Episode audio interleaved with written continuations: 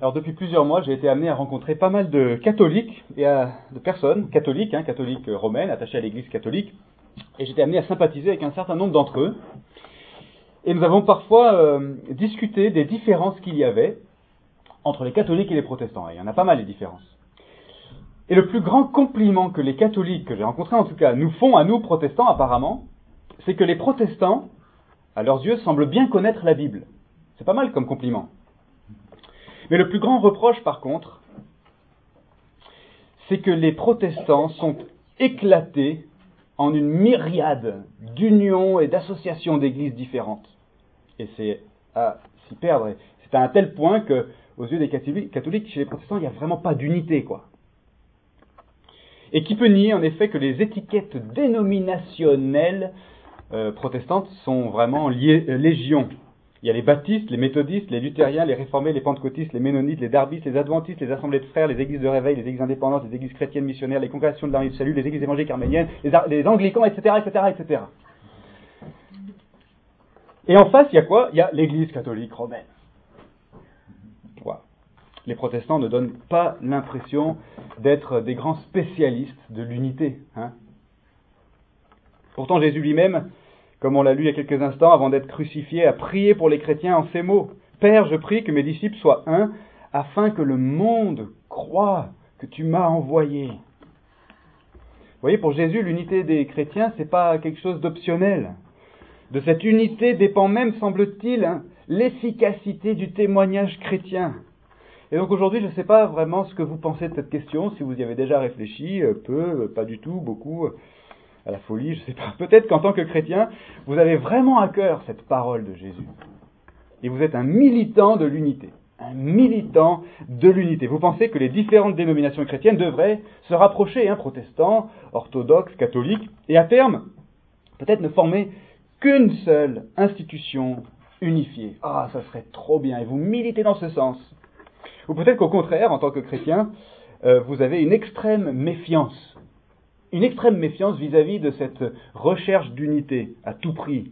Et vous avez même une extrême méfiance vis-à-vis des autres euh, unions d'église, les autres associations, les autres dénominations, sachant que Jésus, s'il a dit que l'unité c'était important, Jésus a aussi dit qu'il existait des faux chrétiens, des espèces de loups dans la bergerie, pour reprendre l'analogie de Jésus lui-même, qui cherchent à éloigner les croyants de la saine doctrine. Donc peut-être que du coup vous êtes très très méfiant par rapport à d'autres unions euh, qui se disent euh, chrétiennes.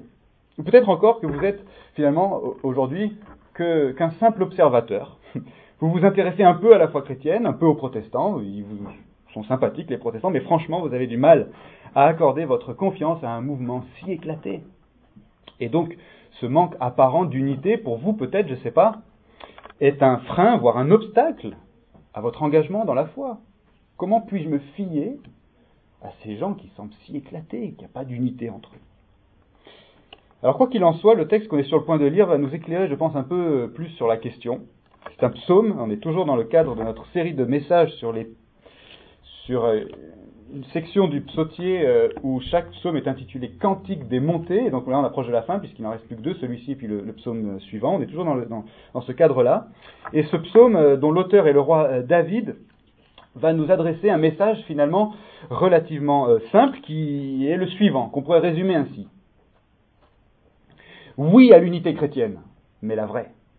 Oui à l'unité chrétienne, mais la vraie.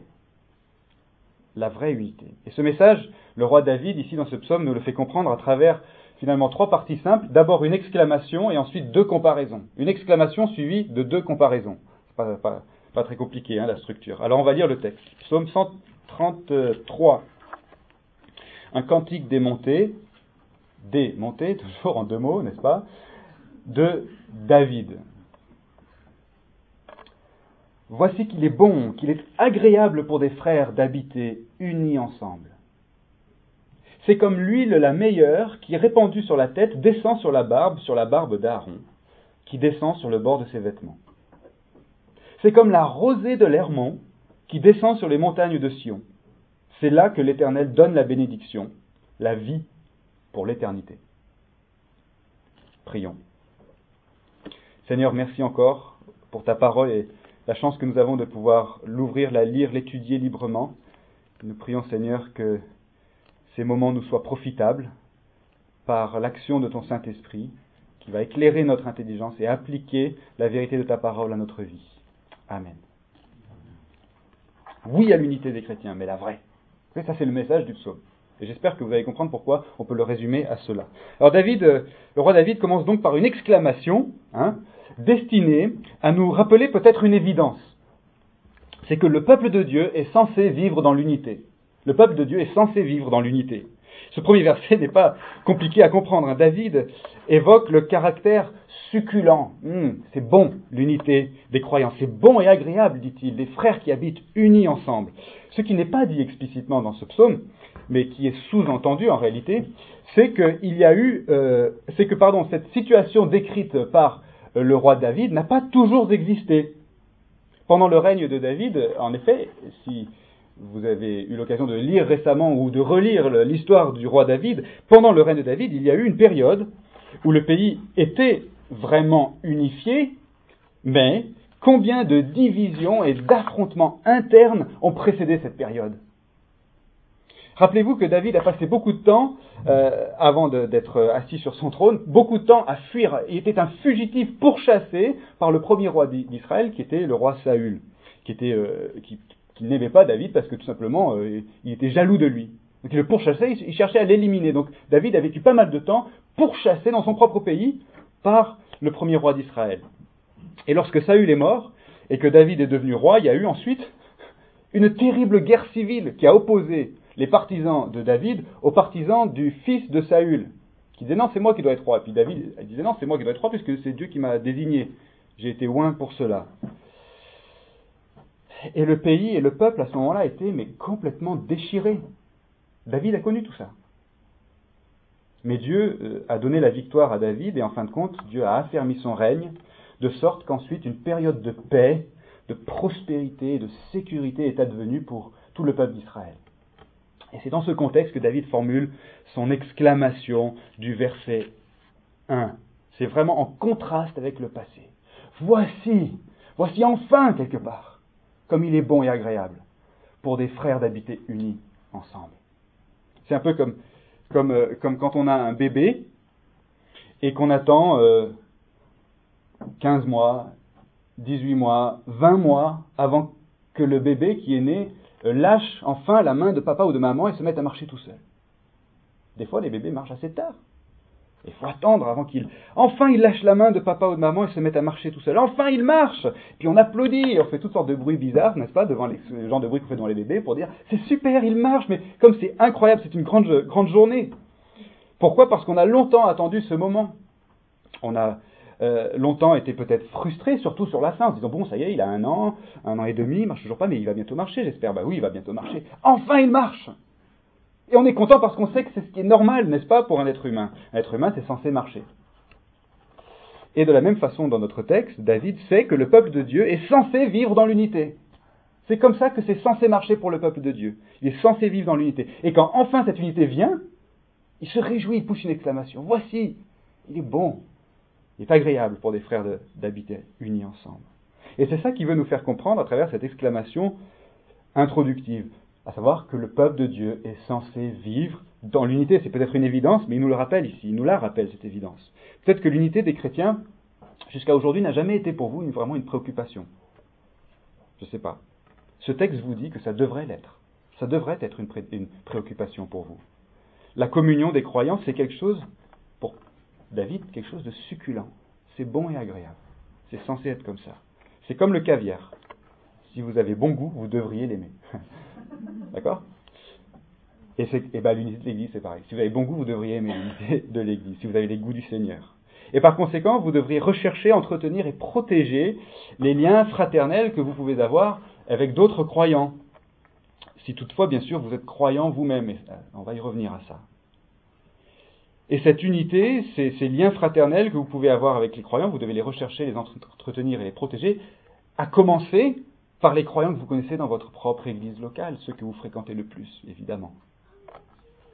Il ne fait donc aucun doute que l'unité du peuple de Dieu est un objectif capital. David nous le fait comprendre ici dans ce psaume par cette exclamation, et Jésus lui-même nous l'a dit, comme on l'a vu en introduction, l'unité des disciples de Jésus, c'est pas quelque chose d'optionnel. C'est très important. Mais voilà, de quoi parle-t-on quand on parle de l'unité des chrétiens, de l'unité chrétienne? Et pourquoi cette unité est-elle si importante? Eh bien, ces deux questions, je pense que la suite du texte va nous apporter quelques éléments de, réponse. Et donc, comme je le disais tout à l'heure, dans un deuxième temps, euh, David, après cette exclamation, va proposer deux comparaisons. Verset 2 et verset 3. Et alors, je ne sais pas ce que vous avez pensé au moment où on a lu ce texte. Mais ces comparaisons sont, euh, comment dire, complètement improbables, non? Enfin, c'est un peu surréaliste, le discours de David, quoi. L'unité des chrétiens, c'est super important. C'est comme euh, de l'huile qui coule sur la barbe. Ça n'a pas de sens. C'est comme de la rosée qui se dépose sur les fleurs des montagnes. Enfin, je sais pas vous, mais moi j'y comprends rien. Hein. mais en y regardant d'un peu plus près, peut-être qu'on peut comprendre quand même ce que David veut dire. Je pense que la première comparaison est destinée à nous faire comprendre que l'unité du peuple de Dieu est indissociable de l'unicité du culte de Dieu. je répète, hein. l'unité du peuple de Dieu est indissociable de l'unicité, c'est-à-dire le caractère unique, du culte de Dieu. Il est intéressant quand même de noter que la première image qui vient à l'esprit de David en parlant de l'unité des croyants, c'est une image cérémonielle. Il est question de l'onction euh, euh, solennelle d'Aaron. Aaron, il est, mort, hein, il est décédé depuis belle lurette au moment où David écrit ça. Mais Aaron, qu'est-ce qu'il représente? Aaron, dans l'histoire d'Israël, il représente le tout premier des souverains sacrificateurs. Et c'est quoi les souverains sacrificateurs? Sacrificateurs, c'est tout simplement les chefs, ou le chef des prêtres. Parce qu'il n'y en avait qu'un à la fois. Il y avait des prêtres, et puis il y, avait, leur chef, le souverain sacrificateur. Aaron était le premier de cette lignée des souverains sacrificateurs. Et donc, euh, David pense à l'unité des chrétiens et spontanément, il pense à l'onction, c'est-à-dire la consécration euh, du souverain sacrificateur, représenté ici de façon emblématique par Aaron, le tout premier de ces souverains sacrificateurs. Et donc, je crois que ce détail révèle que David ne peut pas concevoir l'unité d'Israël indépendamment du culte d'Israël. Pour lui, les deux sont intimement liés. Autrement dit, ce qui unifie le peuple de Dieu pour David, ce qui unifie le peuple de Dieu pour David, c'est la relation du peuple de Dieu avec Dieu. Voilà ce qui unifie le peuple de Dieu. Voilà ce qui le met à part et qui est censé l'unifier. C'est le culte. C'est la relation du peuple avec Dieu.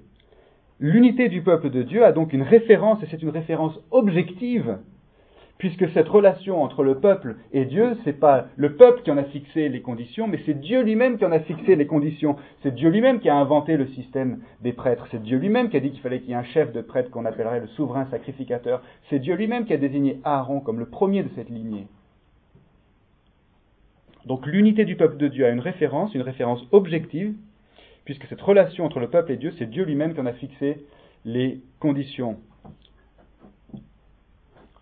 le peuple de Dieu n'est pas uni en raison de lui-même, mais en raison de sa relation avec Dieu. Voilà ce qui unifie le peuple de Dieu. Il y a des références objectives, en raison desquelles on peut dire ce peuple est unifié, ou est censé être unifié. Alors prenons une comparaison pour essayer de, de comprendre. Imaginez que David ne parle pas ici du peuple de Dieu, mais d'une association de supporters de foot. D'accord? Alors il pourrait dire, euh, David, voici qu'il est bon qu'il est agréable pour des supporters de foot de regarder un match ensemble.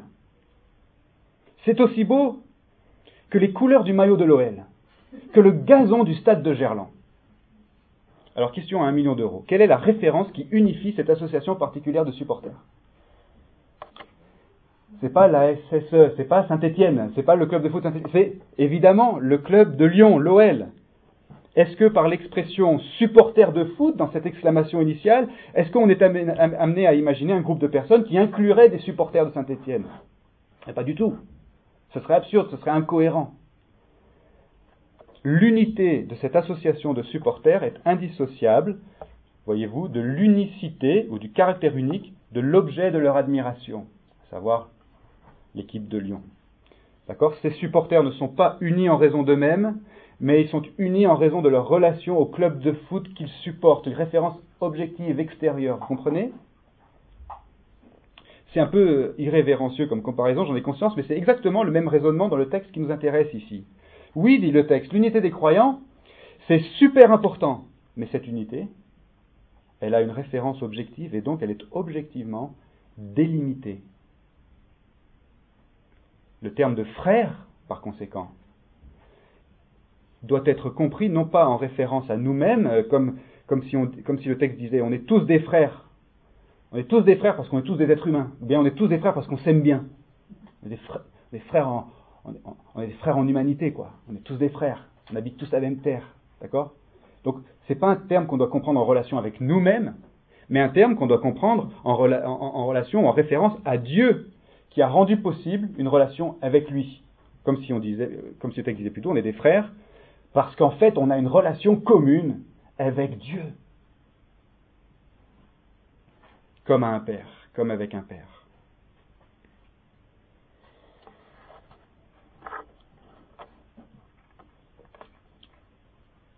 Et en attirant notre attention ici sur Aaron et sur la fonction de souverain sacrificateur, ou de grand prêtre, ça dépend des traductions, euh, eh bien David attire notre attention ici sur l'élément essentiel, indispensable, qui rend possible la relation entre le peuple de Dieu et Dieu. Cet élément, c'est la présence et le rôle d'un grand prêtre qui fait l'intermédiaire, la médiation, si vous voulez, entre les hommes et Dieu par le moyen d'un sacrifice d'expiation, afin que les hommes qui ont confiance en Dieu puissent être débarrassés de leurs péchés et réconciliés avec Dieu.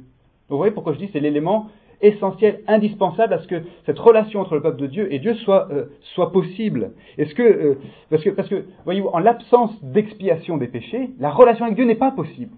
Parce que les hommes sont pécheurs, ne peuvent pas s'approcher de Dieu, ne peuvent pas avoir une relation avec Dieu. Ils sont séparés de la gloire de Dieu, comme dit l'apôtre Paul, en raison de nos péchés. Sans expiation pour les péchés, sans prêtre qui va réaliser cette expiation, sans grand prêtre qui va pénétrer au-delà du voile, dans le lieu très saint du temple, pour faire l'expiation des péchés du peuple, sans cela, il n'y a pas de relation possible. C'est aussi simple que ça. Et David attire notre attention sur ce point. Et ce que la Bible nous explique, c'est qu'il y a eu, hein, depuis Aaron, beaucoup, beaucoup de prêtres et de grands prêtres. Il y a eu beaucoup, beaucoup de sacrifices, mais tout cela, d'après la Bible, pointait en avant vers l'avènement d'un grand prêtre ultime, qui offrirait un sacrifice ultime c'est Jésus. C'est Jésus qui est venu assumer cette fonction de manière parfaite et définitive. Il s'est offert lui-même en sacrifice pour euh, nos péchés. Il est ressuscité en vainqueur de nos péchés et il plaide perpétuellement en notre faveur auprès de Dieu en tant que grand prêtre pour l'éternité. il ne sera jamais remplacé.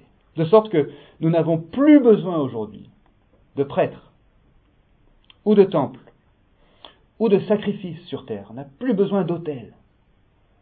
Mais surtout, si nous lui faisons confiance, eh bien nous pouvons être réconciliés avec Dieu et même adoptés par Dieu. C'est donc cette relation à Dieu, rendue possible par le sacrifice de Jésus, qui fait des croyants des frères. Des frères au sens le plus fort du terme, des frères au sens où euh, David l'emploie dans ce texte. Voici qu'il est bon, qu'il est agréable pour des frères d'habiter unis ensemble. Et voilà pourquoi je disais que dans ce texte, ce qui unifiait le peuple de Dieu, c'était la relation du peuple avec Dieu. C'est ça qui unifie le peuple de Dieu. Voilà pourquoi, et j'en reviens à la question de l'unité des chrétiens, voilà pourquoi la vraie unité chrétienne est de nature spirituelle avant d'être de nature institutionnelle. Voilà ce que nous disons croire lorsque nous affirmons avec le credo, ou ce qu'on appelle le, symbole des apôtres, que nous croyons à la Sainte Église catholique. Oui, oui, nous croyons à la Sainte Église catholique, mais au sens étymologique de la Sainte Église universelle. Et nous croyons aussi à la communion des saints. C'est cette unité, non pas institutionnelle, mais unité avant tout spirituelle.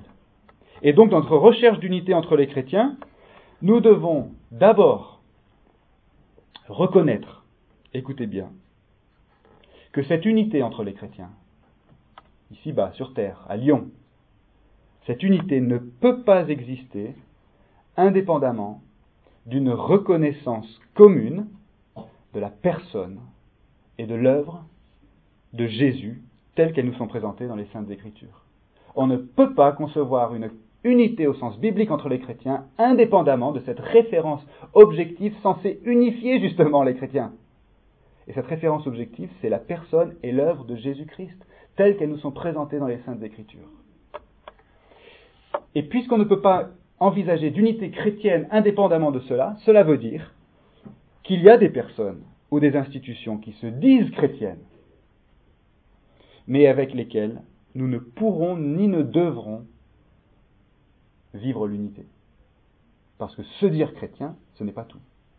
Il faut reconnaître cette référence objective qui délimite l'unité du peuple de Dieu. Ce moyen que Dieu a mis en œuvre pour que la relation avec lui soit possible, pour que le sens même de peuple de Dieu, euh, enfin pour que l'expression même de peuple de Dieu ait un sens. Mais à l'inverse, avec tous ceux qui confessent Jésus comme Seigneur et Sauveur et Dieu, eh bien, il y a une unité spirituelle que nous devons reconnaître, que nous devons manifester, malgré les différences qu'il peut y avoir par ailleurs sur des points seconds. Ces points seconds justifient en fait l'existence d'unions, d'églises différentes, d'institutions différentes. Mais que cela ne soit pas un obstacle au fait de manifester et de reconnaître cette unité qu'il y a entre nous. Et enfin, si l'apparente absence d'unité entre les chrétiens constitue pour vous un, obstacle ou un frein ou un, euh, à, votre engagement dans la foi, sachez, mes amis, que ce n'est pas votre relation à l'Église qui compte, ce n'est pas votre relation à une institution qui compte, mais c'est votre relation à une personne, votre relation à Jésus. L'Église est imparfaite en tant qu'institution, et en tant qu'institution, l'Église ne peut franchement de toute façon rien faire pour vous, mais Jésus, lui, est parfait. Et c'est lui qui unifie spirituellement tous les croyants, quelle que soit leur appartenance ecclésiastique. Et comme le dit la Bible, comme on l'a lu tout à l'heure, Jésus, lui, il peut sauver parfaitement tous ceux qui s'approchent de Dieu par lui. Donc, si c'est votre cas, que l'apparente absence d'unité entre les chrétiens vous empêche de vous engager pleinement dans la foi, il faut, mes amis, que vous transfériez votre attention de l'Église institution ou de l'Église dénomination au chef de l'Église, c'est-à-dire à, Jésus-Christ, chef suprême de l'Église universelle, celui qui unifie spirituellement tous les croyants qui le reconnaissent donc comme Sauveur, Seigneur et Dieu. Et si vous lui faites confiance à Jésus, si vous vous attachez à lui par la foi, vous allez ensuite et alors vous rendre compte que les chrétiens, les vrais, sont peut-être plus unis qu'ils ne le paraissent. Parce que leur chef commun, c'est pas le pape, c'est pas euh, la reine d'Angleterre, c'est pas un président d'union, c'est même pas un pasteur quelconque, mais le chef commun de tous les chrétiens, c'est le seul et unique Jésus-Christ. Il n'y en a pas deux, il n'y en a pas trois des Jésus, il y en a un seul. On le connaît par le moyen de sa parole. Donc, l'unité du peuple de Dieu est indissociable de l'unicité du culte de Dieu. D'accord? Il reste un dernier, un dernier élément que, que nous devons voir avant de conclure. Et cet élément, c'est la deuxième comparaison que propose David. D'accord? J'avais dit, il y a d'abord une exclamation et ensuite deux comparaisons. La première, celle de l'huile qui coule sur la barbe d'Aaron. Maintenant, une deuxième comparaison qui est destinée cette fois à nous faire comprendre, en conclusion donc de ce petit psaume, hein, qui fait que trois, trois versets, nous faire comprendre que la bénédiction de Dieu sur son peuple est intimement liée à l'unité du peuple. La bénédiction de Dieu sur son peuple est intimement liée à l'unité du peuple. Et David compare cette fois l'unité des croyants à une rosée abondante. La rosée de l'Hermont qui était à cette époque réputée très abondante. Sauf que là, cette rosée abondante, elle n'est pas sur la montagne de l'Hermont, mais elle est sur la montagne de Sion. C'est sur la montagne, sur les montagnes de Sion qu'elle descend. Et elle descend sur ce lieu où sont centralisés tous les emblèmes visibles de l'alliance, de ce qui euh, relie le peuple à Dieu et qui manifeste à leurs yeux, aux yeux du peuple, toutes les promesses de Dieu, à savoir, eh bien, la capitale d'Israël, la ville de Jérusalem, mais aussi le temple, le temple du roi, le temple du roi David, et aussi le lieu de culte de l'Éternel. Tout ça se trouve là, à Sion. Et donc en comparant l'unité des croyants à cette rosée abondante qui, euh, qui descend sur ce lieu, David ici veut dire que cette unité est une bénédiction de Dieu. Elle est une bénédiction de Dieu, mais elle constitue en même temps le contexte idéal pour toute bénédiction de Dieu. La bénédiction suprême étant la vie pour l'éternité, comme il dit à la fin. Autrement dit, et tout simplement, si le peuple de Dieu veut connaître les bénédictions de Dieu, il vaut mieux que le peuple de Dieu soit uni. C'est aussi simple que ça. Et je reviens à ma première illustration, où je vous parlais de la façon dont, dont on se réjouit naturellement quand un bébé, un petit bébé, se met à marcher après peut-être de nombreux mois d'attente et de frustration. Alors, quand il se met à marcher, génial, on prend plein de photos, on filme tout le temps, c'est formidable, parce qu'un être humain c'est censé marcher. Il est enfin arrivé là, à cet état où il se met debout et il marche. J'allais dire, il marche de ses propres ailes. Non, ça marche pas. Il marche de ses propres pieds. Ouais. Marcher pour un être humain, c'est un signe donc de santé et de maturité, non? Donc on se réjouit. Et donc marcher, c'est déjà un bienfait extraordinaire en soi. Ça veut dire qu'on est en train de grandir, qu'on est en bonne santé. Mais c'est aussi un moyen d'accéder à d'autres bienfaits, non? Comme par exemple aller chercher ses jouets euh, dans sa chambre un peu plus rapidement, euh, se déplacer euh, aussi plus facilement pour venir à table quand c'est l'heure de manger. On est moins frustré, on est pas obligé d'arriver à table en rampant, on peut y arriver en marchant. Et puis plus tard, bien sûr, pouvoir marcher, c'est formidable parce que ça permet de se promener dans les montagnes, ça permet de faire du sport, ça permet de, travailler pour gagner sa vie, ça permet d'aller au marché, acheter des légumes, des fruits et légumes, etc. Marcher, vous voyez, c'est à la fois une bénédiction en soi, mais c'est aussi un moyen de bénédiction. C'est un bienfait, mais c'est aussi un moyen d'accéder à d'autres bienfaits. Et de même, dans le texte, l'unité des chrétiens est à la fois une bénédiction de Dieu et le contexte idéal pour toute bénédiction de Dieu sur son peuple. Et c'est exactement la raison pour laquelle Jésus a prié pour l'unité des chrétiens sachant qu'en recherchant, en entretenant et en protégeant cette unité, bien, les chrétiens allaient connaître par conséquent une situation formidable, une situation semblable, dit Jésus, à, l'unité qui existe au sein de la Trinité elle-même. On ne peut pas imaginer une situation meilleure que d'être dans la situation de Dieu lui-même en Trinité, dans la communion parfaite du Père, du Fils et du Saint-Esprit. Ça, c'est l'image, c'est la comparaison qu'utilise Jésus dans, euh, Jean chapitre 17 pour décrire les bienfaits en soi déjà de l'unité chrétienne. C'est bon, c'est succulent, c'est beau, c'est agréable, c'est précieux. Mais Jésus ajoute aussi dans le même passage que l'unité des chrétiens va servir aussi à convaincre le monde que Jésus a bien été envoyé par Dieu pour sauver les pécheurs. Et l'apôtre Paul, à son tour, dans l'épître euh, aux Éphésiens, nous dit de nous, efforcer de conserver le lien, euh, de conserver l'unité de l'esprit, par le lien de la paix. Parce que c'est dans cette condition que les croyants, dit-il dans le même passage, vont croître dans la foi et, persévérer dans leur vocation. Voyez? Donc l'unité des chrétiens est à la fois une bénédiction en soi, mais aussi un moyen de bénédiction. Le but de, tout ça, c'est tout simplement que nous nous rendions compte, en tout cas à travers cette deuxième euh, comparaison, que l'unité des croyants, c'est quelque chose qui mérite d'être recherché, entretenu et protégé.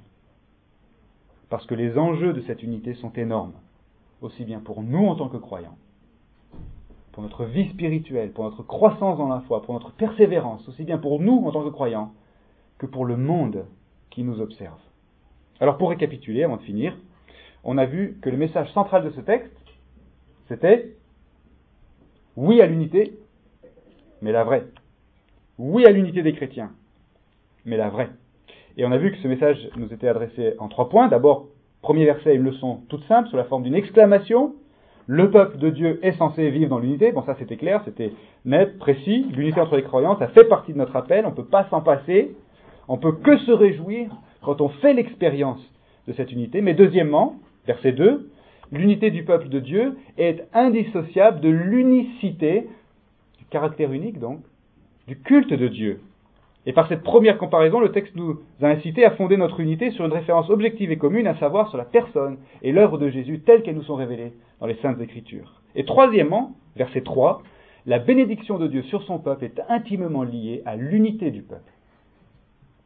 par cette deuxième comparaison et ce troisième point, donc, le texte nous montre les enjeux de l'unité des croyants, la vraie, sont très importants. Qu'est-ce qu'on doit faire par conséquent? D'abord, reconnaître que l'unité des croyants est une vraie préoccupation de Dieu, Ancien et Nouveau Testament. Nous devons donc, nous aussi, avoir cette préoccupation en tant qu'enfants de Dieu, non? Mais en même temps, nous devons reconnaître que l'unité ne doit pas être recherchée à n'importe quel prix.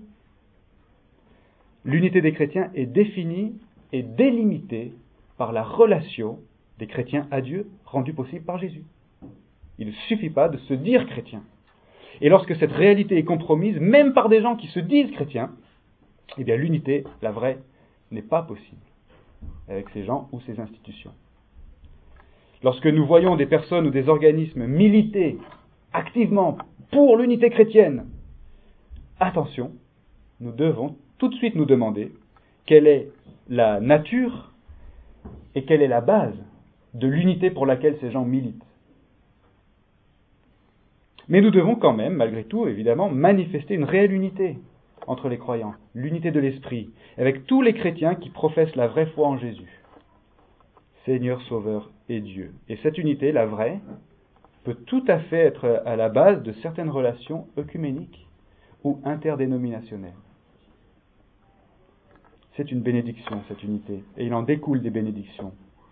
Et cette unité, bien sûr, la vraie, doit être manifestée par excellence dans le cadre de notre petite église réformée évangélique de Gerland, par des relations fraternelles, authentiques, paisibles, patientes, humbles et charitables. Les croyants sont unis, non pas en raison d'eux-mêmes, mais en raison de Dieu qui les a adoptés comme ses enfants par Jésus. Jésus est donc notre chef commun, et j'espère de tout cœur que vous tous, vous le connaissez aussi personnellement comme votre Seigneur, Sauveur et Dieu. Amen.